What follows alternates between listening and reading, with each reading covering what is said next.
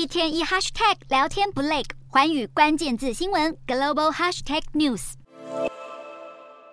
川普时期寄出的移民禁令将在五月十一号取消，预计届时经过墨西哥边境进入美国的非法移民将会大幅增加。五角大厦现在证实，拜登政府将临时增派一千五百名的士兵协助确保美墨边境的安全。美国五角大厦也表示，除了正在部署的两千五百名国民兵之外，另外增派的一千五百名现役军人将会从五月十号开始陆续抵达。并协助边境巡逻队的工作长达九十天，但他们不会履行任何执法职责，只会进行地面监控、资料输入等工作来支援边境巡逻的人力。对此，墨西哥总统则表示尊重美国的决定。